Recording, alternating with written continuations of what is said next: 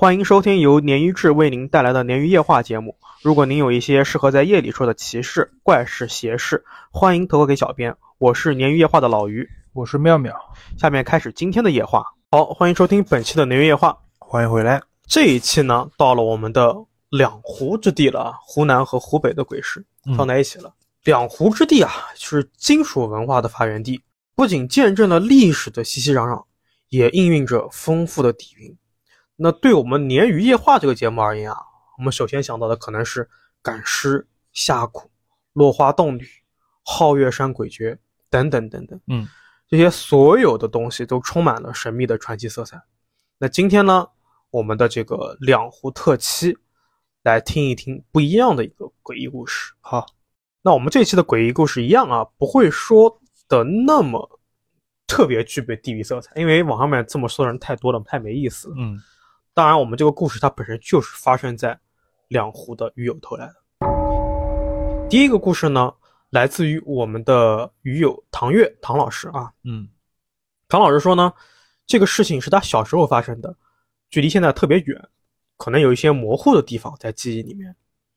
他是湖南本地人，但是他妈妈是湖北人。小时候呢，他就跟着爷爷和奶奶一起长大，一般是在暑假的时候，他就会跟着父母。大概也就是一二年那个时候啊，我们的唐老师八岁，是远近闻名的孩子王，很多孩子呢都是跟着他玩而且他就是那种社交恐怖分子啊，社牛，严重社牛，所以跟所有的小朋友都玩得很开。那时候是一个寒假啊，八岁的寒假，他记得那几天快过年了，在过年前的前几天，他就跟着妈妈回到了湖北的外婆和外公家，嗯。唐老师说自己小时候比较淘气，待不住。那时候他舅舅刚结婚啊，弟弟妹妹也没出生，所以呢，整个外婆家就他一个小孩，他就特别无聊。正好他们那个村里面也有几个小孩，他就出去去村里面去跟这些小朋友玩，一来二回呢都玩熟了。唐老师说，外婆家是石首市的一个小村子里，离外婆家不远的地方是一个开发区，那阵子正在开发，所以很多楼啊。就有点像烂尾楼，没装修好一样。嗯，但是会有三三两两的人在里面居住。那事情发生的那天啊，唐老师就跟着几个小伙伴在一起玩，忘了具体是什么原因啊，但是就开始互相飙胆子，就比谁的胆子大。嗯，唐老师当时特别不服气，就说：“这样吧，我们去那个烂尾楼里面吧，因为据说有一个烂尾楼是闹鬼的啊，有点危险。”对，但是一直没有人居住嘛，所以他们就说：“哎，行。”我们谁，我们一起去看谁不愿意，谁不去谁就是胆小鬼。唐老师当时头很铁，立刻就去了，然后就乌泱泱的带着一帮小伙伴一起去了。那他们来到了一个屋子里面，这个屋子从外面看是那种很久很久没有人居住的房子，大部分的墙体都被这个绿色的植被覆盖着，爬山虎什么的，嗯，已经看不清原来的样子了。但是这个屋子呢非常大，你想象一下，就是一个很大的一个屋子。然后院落里面全是杂草丛生，唐老师就是当时是坦克嘛，对吧？他就是拿着个棍子把这些杂草全部给拨开，啊，然后就往里面走。那后面呢，就跟着好几个小孩抓着他的衣服跟着他走。说还没有走进去的时候啊，最后面的一个小女孩已经开始哭了啊，大家都一起嘲笑他胆小，他就说我要回去了，但是被这些人一嘲笑。他就壮着胆子继续往前走，甚至走到了唐老师的前面。等他们走到院落的这个尽头啊，发现那个门上面有一个锁，已经锈迹斑斑了，被那种很大的铁栓的那种锁锁着，就很古老的那种机械锁。嗯，但是他们两个，但是他两扇门推开之后啊，中间是有一条缝隙的，小孩子正好能进去，大人进不去。他们就一个接一个的挤进去了。进去之后啊，发现里面很是荒凉。依稀可以看见啊，装修已经装修了一半的样子，但是没有什么家具。客厅中间呢有一个很大很大的吊灯，还挺好看的，也没有什么特别吓人的东西。一群小朋友就开始玩了，玩着玩着天色就慢慢暗下去了。虽然什么事情也没有发生，但是大家感觉不对劲了。刚刚那个吵着要回家的那个已经哭泣的那个女孩又开始哭了，坐在那边哭。嗯，他们就跑过去问她怎么了。他好像不敢大声说话一样，就幅度特别小的指着脚踝上说：“有蛇。”有蛇，对，有蛇。然后这个时候大家就慌了。汤老师说：“完了完了，如果真有蛇，那万一他给咬了，就是毒蛇嘛，对吧？嗯，就特别难办，危险啊，很危险。”唐老师这个时候想到一个奇怪的办法，我可能不太会想。他说：“我在这边守着，然后喊人去叫大人。其实这个时候你要是真碰到这种情况，你叫大人来不及吗？对对吧？然后大家就看到这条蛇呢，就盘踞在这个小女孩的脚腕上，一动不动。缠上去了已经。对，已经缠上去了。当时还好啊，当时是过年前嘛，嗯，很冷，大家穿着是棉裤，所以呢，就是有一点防护，不至于那么害怕。这蛇肯定不正常。对，哪有冬天对对对，是的，就是大家的时候都想啊，冬天这个蛇应该冬眠啊，怎么可能跑出来盘在人身上，对吧？然后等了好一会儿呢，这几个孩子的家长还真被叫来了，嗯，乌泱乌泱的一起来了，来了好几个。这个蛇呢就被一个大爷掐着脑袋给取下来了，然后唐老师也被他妈妈揪着耳朵揪回家了，骂了他一顿。嗯，他被揪着往家走的时候啊，他往后回头看了一眼，不看不知道，一看他吓死了。嗯，他就看到啊，院子里面满地全部都是蛇，啊，满地的是蛇，甚至他刚才觉得他刚才有一些植物啊，那就不是植物，那就是蛇。就是蛇。对，嗯，他说这些蛇不算长，也不算粗，但是特别多，满地都是，布满了地，而且都是醒着的，没有这是那种要是怕蛇的人看到直接去世了。对啊，原地去世。就后来呢，唐老师呢妈妈跟他说，说这个房子的主人是一个很好的女人，嗯，但不知道什么原因死掉了。后来他的这个孩子啊，没过多久也没了，就是也去世了。那过了很久呢，她的老公就带着新老婆回到这个屋子住下了。嗯，但是他们住下之后，这个房子就不太平了，不是闹鬼就是闹蛇。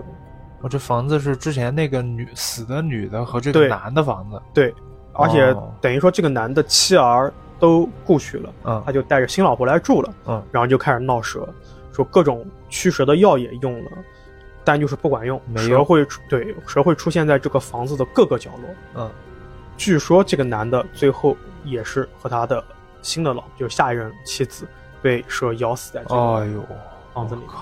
无人生还。对对对，无人生还。嗯，要是我看到蛇，我可能先跑。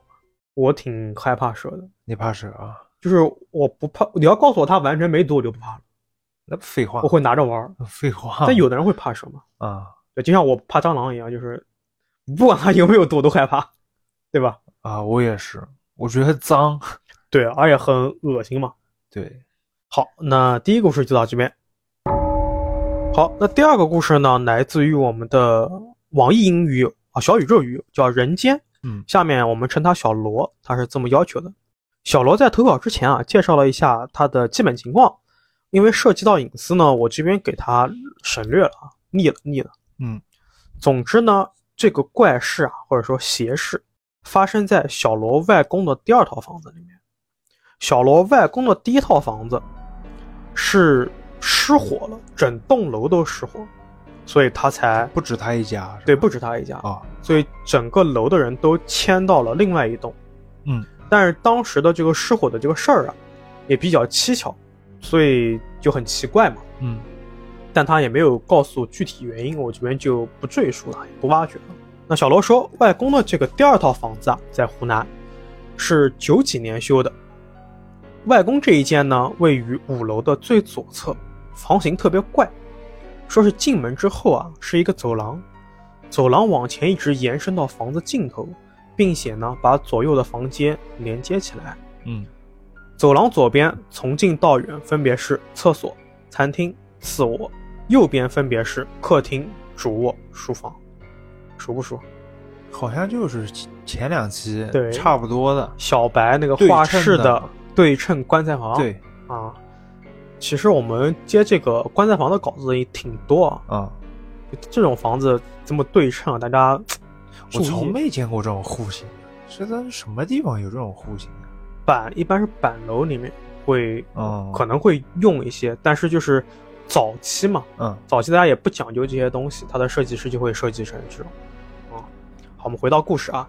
小罗说，他感觉到更怪异的是啊，走廊的尽头竟然安装了一个巨大的，可以说是铺满了整个墙壁的落地镜。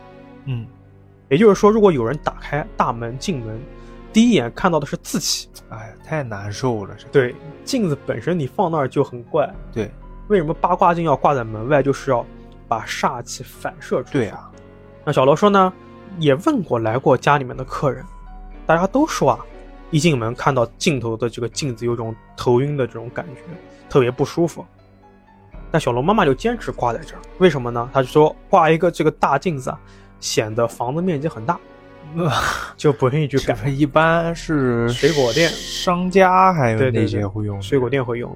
小罗是自己呢一直对这个镜子啊有点害怕，啊，所以只要是晚上自己在走廊上走，他都会优先把灯都打开，然后就不抬头，不看镜子，就低着头闷着头走。啊，小罗说自己的外公啊，也就是房主，自他记事以来就一直躺在主卧的病床上，据说是因为喝酒造成的瘫痪，不能动，肌肉都萎缩了，嗯吃喝拉撒呢也都不能自理，也不能说话，已经是没有人样了。但是外公啊跟外婆的感情很好，外婆一直没有放弃照顾外公，每天就端水端尿，也跟外公说话，希望他能好起来。嗯可惜这个世界是没有童话的，外婆一直照顾了七年，在小罗三年级的时候，外公去世了，嗯一家人都很伤心，特别是外婆。一直到外公过世大概一两年的时间呢，某一天，大家在家里面吃早饭，外婆突然说：“我昨天见到鬼了。”外婆说，大概是昨天凌晨一两点的时候，自己从床上爬起来去上厕所，去的时候跟往常一样，但回卧室的时候感觉不对劲，说刚才房屋的这个结构啊，应该是正常来说是从厕所出来，先要左转到走廊上，对着镜子走一段，才能右转进主卧。嗯这个路很短嘛，因为也就几步路嘛。而且小罗的外婆从来都是无神论，她不相信鬼神的存在，胆子也比较大，所以她去厕所的时候呢是不会打开走廊灯的。这个时候呢，房屋里面就黑暗一片了，漆黑一片。那借着月光呢，勉强是能辨认出镜子的方向。外婆就对着镜子往卧室走，走着走着，外婆就感觉很奇怪，因为这个走廊平时只有几步路，此时呢，她觉得自己走了半天，仿佛没有尽头一样，说走了不知道是半分钟还是一分钟，感觉上就像在原地踏步。这会儿呢，外婆就有点害怕了，她就仔细看着前面的镜子，但奇怪的是呢，镜子里面有一个矮胖矮胖的、模模糊糊的女人。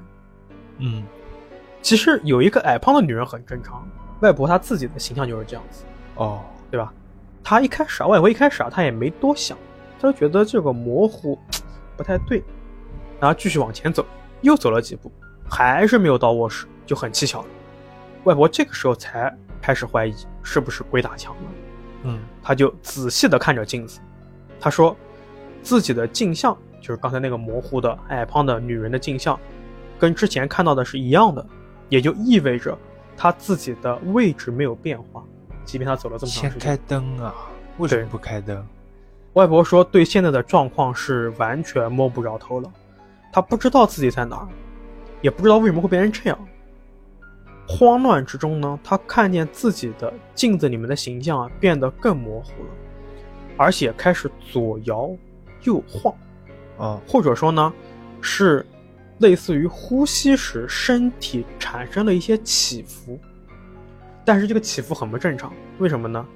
没有人会因为呼吸这个肺部的起伏让人看起来左摇右晃的，对吧？对，外婆还是认为自己看错了，就揉了揉眼睛，再次看向镜子，可怕的事情出现了。嗯此时，外婆发现镜子里面根本不是自己的影子在晃动，而是自己的镜像的后面又出现了一团模糊的漆黑的影子，是那个黑影在晃动。在他身后。对，在他身后。外婆说，此时自己就站在原地，没有动。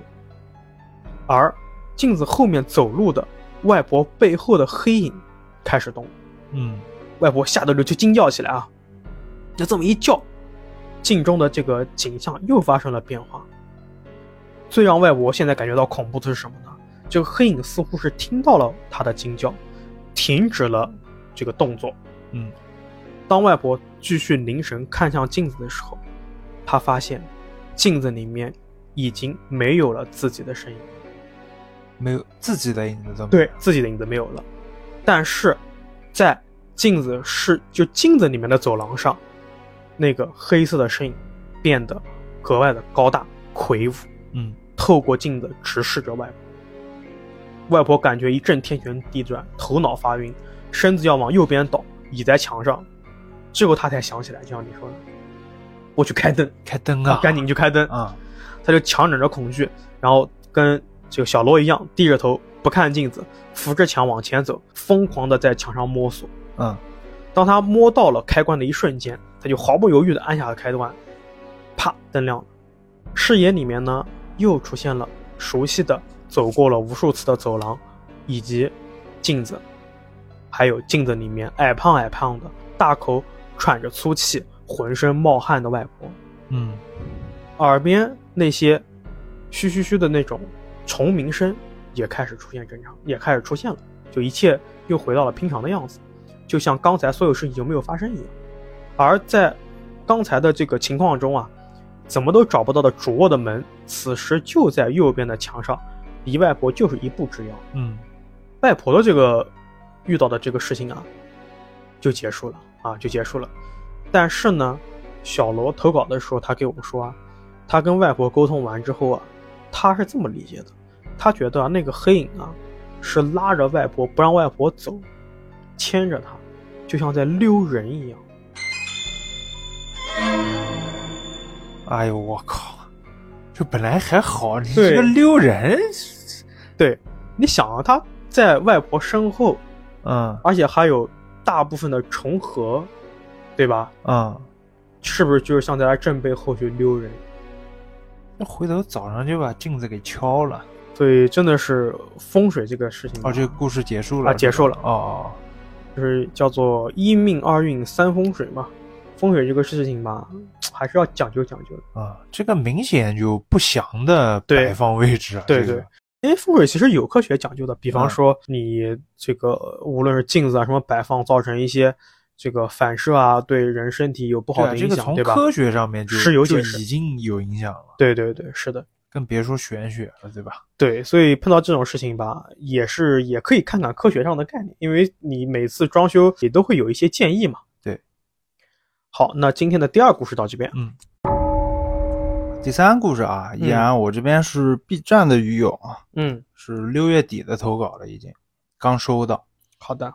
ID 呢，嗯，我可是你的好大儿啊！这人是啊是啊，这人 ID 对对对这不是故意搞我吗？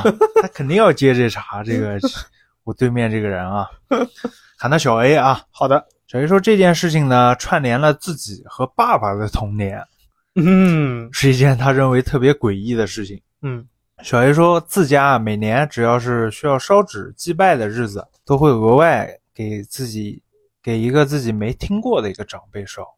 哦小 A 小时候就很好奇啊，他就去问奶奶，但是奶奶呢也没怎么跟他说，只是简单的一句说他是你爸的救命恩人。嗯小 A 说当时自己因为年纪小也不懂事，就也没追问了。嗯小 A 说自己小的时候啊，爸妈很忙，童年呢都是在乡下爷爷奶奶家度过的。嗯这在六岁的一个夏天啊，发生过一次意外。有天下午啊，小 A 和一个姐姐在一条可以引水入田的水渠那儿玩。嗯水渠上面呢，被大人用几块木板啊，就铺成了一座简易的桥。嗯这个水渠不大，小 A 就回忆到啊，那里面的水呢，可能自己站下去只到胸口，也不深。嗯两人就从桥的两端分别走向桥中心啊，然后再小心翼翼地交换位置到对面去，来回玩了几轮。小 A 他们很快呢也就玩腻了，所以说自己正准备从这边过桥去姐姐那儿，就准备和她走了嘛，再找嗯其他地方玩了。嗯就在自己快要走到岸边时，不知道哪来的推力啊，自己一时没站稳，就掉到水渠里面了。嗯小 A 回忆到自己掉入水渠前看到最后的画面啊，是那个姐姐在往一户人家跑过去。小 A 心里面想，估计是就去找人去嘛，去救自己俩。小 A 说自己在渠里面站不起来，又狠狠呛了几口水。没过一会儿啊，意识就有点模糊了。嗯恍惚间啊，小 A 说自己看见了自己六岁生命中几乎每一件事情，看见爷爷奶奶、爸爸妈妈和自己的朋友啊。后来小 A 才知道这个现象叫走马灯，闪回了。你有吗？我什么叫我有？哎，就就你经历过吗？我没濒死过，我不知道。你你是问我有濒死过是吧？对啊，没有没有没有，从来没有。哦，那希望评论就是万一就没有别的意思啊。就我不知道这个现象，你刚问我，我都觉得你有别的意思。没有没有，就我很好奇这个现象是不是每个人都会有？这个不知道，但是不是有很多这种电影吗？啊，对啊，这影视作品啊什么里面都会有走走马灯嘛。对对对，都已经成梗了。是的，不知道是不是真的是这样？是的。好，我们回来啊。嗯，所以说最后呢，是一位在附近聊天的奶奶感觉不对了，就跑水渠那儿来查看。嗯，自己呢才获救的。从大人口中，小 A 得知啊，那个姐姐并没有跑去求救。只是去别人家玩去了，这个姐姐可真的，这姐姐估计也没意识到他。对对对，是的，对吧？小 A 跟我说，本来这事儿没什么奇怪的，嗯，只是寻常的儿童溺水事件嘛。如果不是这几年疫情，一家人在待在一起时间变多了，嗯，聊天的时候呢，偶偶尔就提起来了爸爸那个救命恩人。小 A 说自己可能一直不知道整件事情的全貌。小 A 说，疫情期间啊，自己回到爷爷奶奶家居住，聊天的时候呢，就说起爸爸那位救命恩人。小 A 跟我说，就喊这个人叫杨叔啊。嗯，奶奶说啊，当时杨叔路过小 A 爸爸家门口后面那条河的时候，嗯，就看见小 A 的爸爸被一个人往水里面拖。我去，孩子力气小嘛，就睁不开嘛，眼看就小 A 爸爸就快不行了。嗯，杨叔就赶紧跳下河，把小 A 爸爸捞了上来，救了起来。对，这时候杨叔才意识到啊，拖小 A 爸爸的呢，应该不是人，因为水是鬼。对，嗯，因为水就是河水不深嘛，水底根本就没有东西。嗯，杨叔把小 A 爸爸送回家之后啊，就赶紧和小 A 的爷爷奶奶说了一下情况啊。嗯，几个人呢，赶紧就带小 A 的爸爸去那去看事儿的那家家里面去了。嗯，小 A 说，那个人看了爸爸一眼啊。说今天拖他的呢，也是一个小朋友，小孩儿。嗯，之前闹饥荒的时候啊，被家里人丢到河里面淹死的。我去，所以怨念很大，也很记仇。嗯，但是呢，他们自己也有自己的规矩。现在爸爸呢，应该是没事儿了。嗯，就是这个杨叔啊，可能要多留意水了。等于说杨叔把挡了一下，对水鬼对他爸的这个对转移了，相当于是。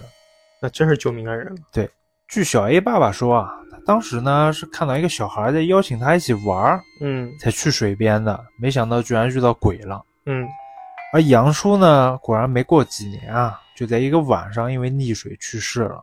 唉，大家呢是第二天早上才发现他的。嗯，奶奶他们呢觉得是杨叔用自己的命救了爸爸。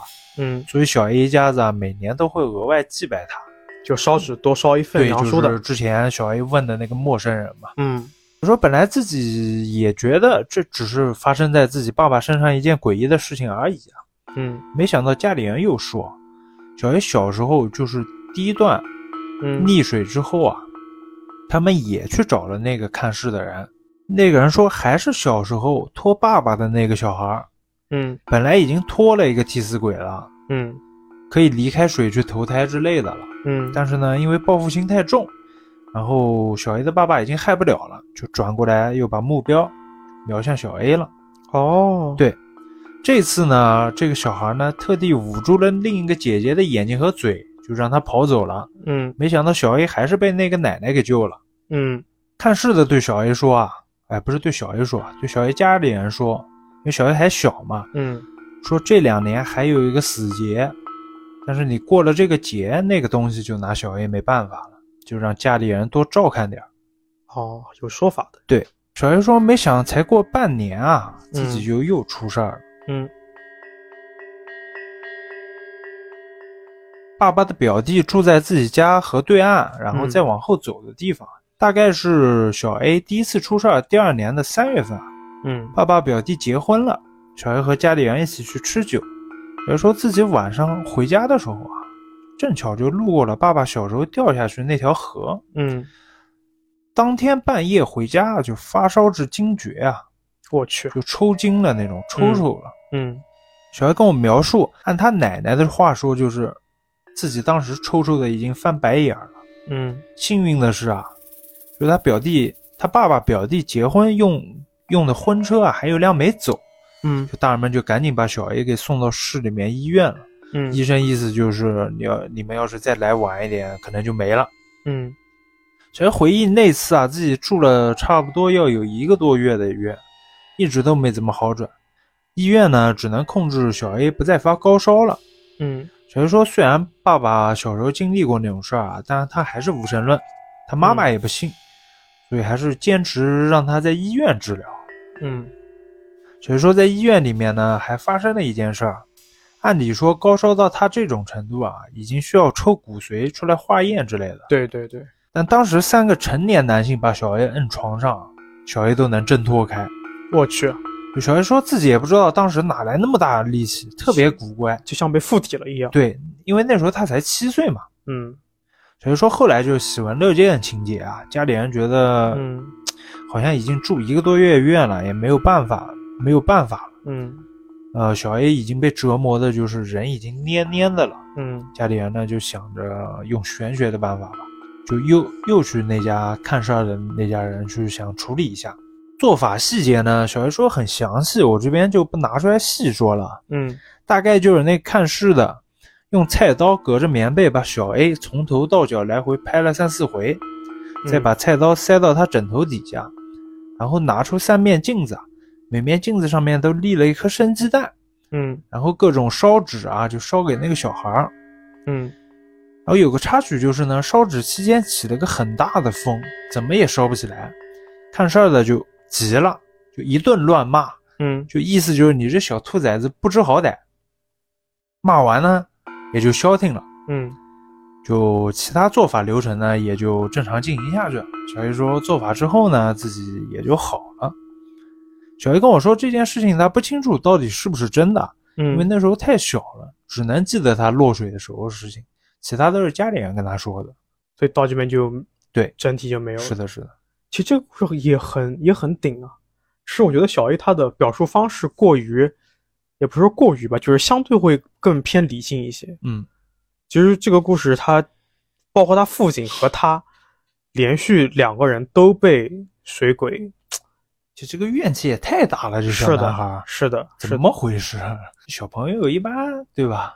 这小朋友一般就是大呀，啊，对，你要一一般那个女鬼还有、呃对婴儿婴孩子婴灵对都会很那个。怨气怨气比较重一点。但是讲到这呃，全部听完，我有一个小的提示，就是大家千万有个概念啊，不要混淆，不能不能不要弄错，嗯就不是说你孩子，特别任何一个孩子，他脚能碰着地儿，这个水就淹不到他。啊，对对对对，很多孩子就是那个水可能只到他胸口，他就淹，就人就淹没了。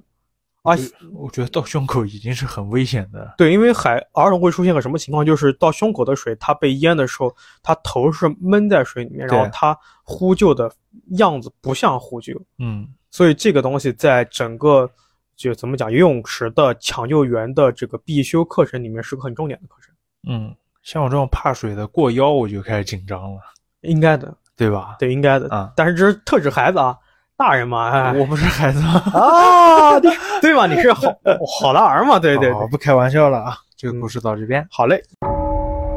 好，今天的最后一个故事呢，来自于我们的网易云女友爆炸麻薯球嗯，啊，他的 ID 如他的故事一样啊，爆炸，爆炸啊，很爆炸。我们下面称呼他球球。他这个故事其实投稿给我很早，五月份，就是为了等这个二二年五月是吧？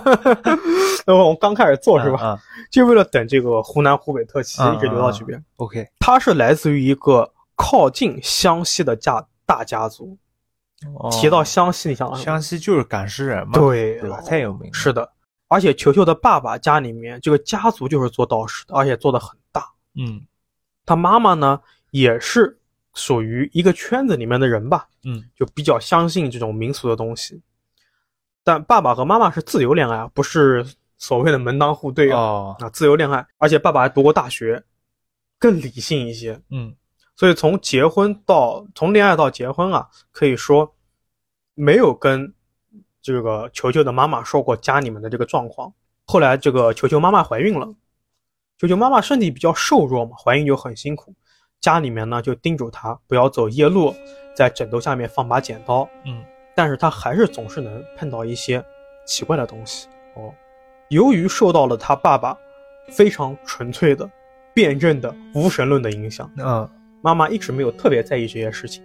球球是听自己父母说啊，说自己出生的那天是一个特别炎热的下午，空气比较闷，一直这种雨将下不下。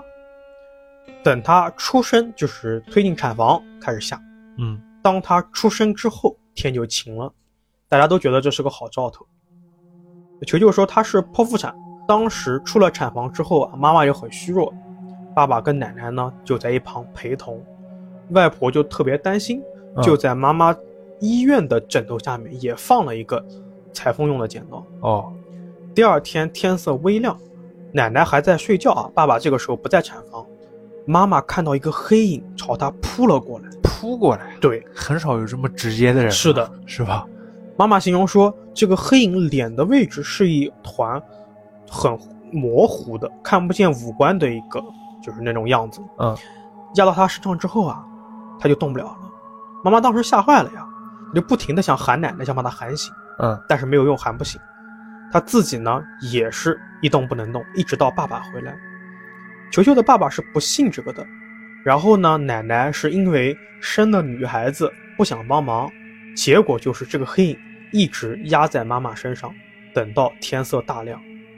那医生来看的时候呢，说这个是孕妇的产后偏瘫，嗯可能是跟这个生孩子虚弱有一些关系。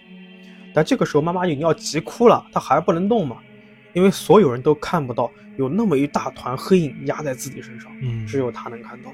九九在这里补充说啊，说奶奶家家里面啊，当时算了很多次命，都说生的孩子是男孩，所以出生之后发现是女孩呢，就就心都凉了。很失望是吧？对，就重男轻女嘛。嗯本来奶奶他们那家人就要准备直接走的，但是碍于面子没走。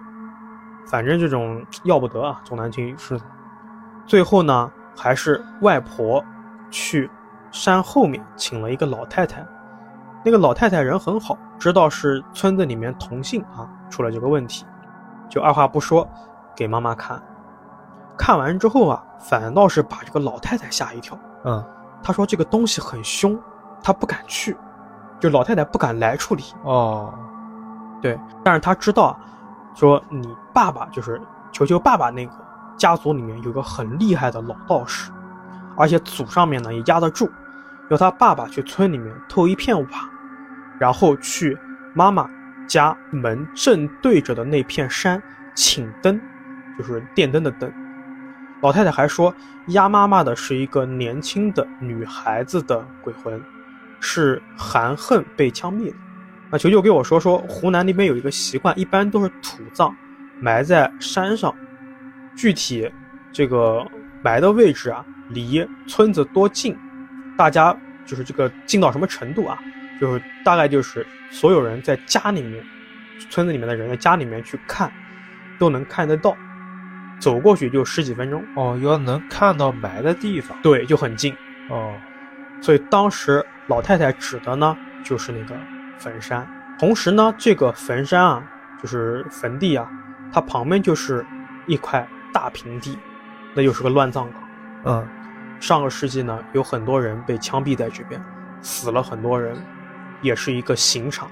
那个女孩呢，就死在那里。哦估计是因为妈妈怀孕的时候路过，所以被缠上了。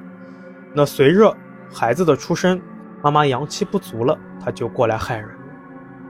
就等于说，他们的坟地就是嗯，可以说祖坟或者说公墓吧，嗯，旁边是个刑场，就是乱葬岗连着正常的坟地，就很奇怪吧？好诡异，有对点。因为球球的爸爸一直是这种怎么样无神论战士，所以呢，他从来没有跟妈妈说过自己家里面的事情。两家现在又不挨着，倒是被一个完全陌生的老太太说出了家底，他就一下子就相信了嗯啊，他就反而信任了。然后加上呢，医生现在也解决不了这个问题，他又担心妈妈，就听了这个老太太的话，然后晚上呢就去那个坟地里面去请灯，就是夜里面沿着这个小路，一路上绕着坟山走过去，连续做了七天，妈妈就能动。哦，也挺吓人的，这是，这是，是的，是的。嗯那九六在投稿里面继续说啊，他说，呃，那个时候自己还是婴儿嘛，他总在夜里面哭，而且嗓门很大，一定要爸爸抱着才能自睡着。有一天呢，妈妈就做了一个梦，梦里面是故去的长辈给妈妈说，家里面什么什么什么地方有铜钱，要他用这个红绳子把铜钱串起来，给这个球球绑在脚上。那些铜钱呢，是以前造房子的时候压在房梁上的。呃据说也是很有讲究的，但是因为他父母都不信这个，所以也说不清楚。但可能就是这个梦太现实了。妈妈醒了之后呢，就去找铜钱，还真找到了，就在房梁上。哦真有是吧？对，他就把它做成了这个串儿，给球球绑上，而且这个串球球戴了二十几年，还一直戴在脚上还。在戴呢。对，发了照片，哦，到时候我会放在节目里，大家可以看啊。好，然后小学的时候呢，有一次，球球就莫名其妙的从楼梯上摔下来了，可能是被人推的，他也不知道啊，就是莫名其妙摔下来了，可以说是从就是楼就是一整层楼梯上一路滚下来了。嗯，当时铜钱就碎了一个角，但是球球本人没什么事儿，妈妈说是铜钱保护了他，后面又在这一串铜钱里面又加了一枚。啊，很能续的，对，故事到这边就结束了以可以，啊，所以我们还是一样，最后祝球球跟家人都平安顺遂。是的，是的，其实他那个铜钱的事儿让我想到什么？那个压身术讲讲呢？啊，就是哎，你没哎听过吗？不太想讲。不是，就是这个，我以为嗯，就是咱们这个品类就已经讲烂了这个，所以我从来都没有讲过这个嗯，你简单讲一下呗。压身术啊，就是古代的，说是古代的巫巫术啊，也是据说是鲁班不是发明，应该是把它发扬光大的啊，嗯就是缺一门嘛，那那个鲁班书嘛。呃，压胜的意思就是压而胜之。这个压这个字是多音字啊，它是其实你一看是一讨厌的厌嗯啊，是木工，是所有木工的一个算是自我保护的一个法术。就是如果说你的这个家主，你做了木匠活之后不付你钱，你就通过这个东西能够让他家倒霉什么的。哦所以一般常见的物品啊，就是什么呃桃木啊、八卦板啊、御兽牌啊、和一些铁器啊、门神啊，还有这个铜钱什么的，他会把这些乱七八糟的这种压胜物啊放在你家里面的特定的位置，来对你的整个家族的气运产生影响。嗯，但这只是一个很广泛的说法，展开来说，我们真的能做两到三期节目。你好像上次也是这么说的。对对，之前我们讲那个桥的事情，我就有说过这个事情，因为有人用生祭嘛，就是就是活人祭，嗯嗯，知道吧？所以这个事情，其实我我一看完这个，我就想到，因为其实球球给我投稿啊，有点就是混合，又很像湘西的特点，但又有点像就是中原地方的一些特点，嗯，所以我就觉得很有意思。好，那本期的内云到这边就结束了，感谢大家对内云夜话的支持和关注。如果说您有一些适合在夜里说的奇事、怪事和邪事，欢迎给鲶鱼投稿。任何一个可以联系到我们的平台都可以发来投稿。拜拜。拜拜。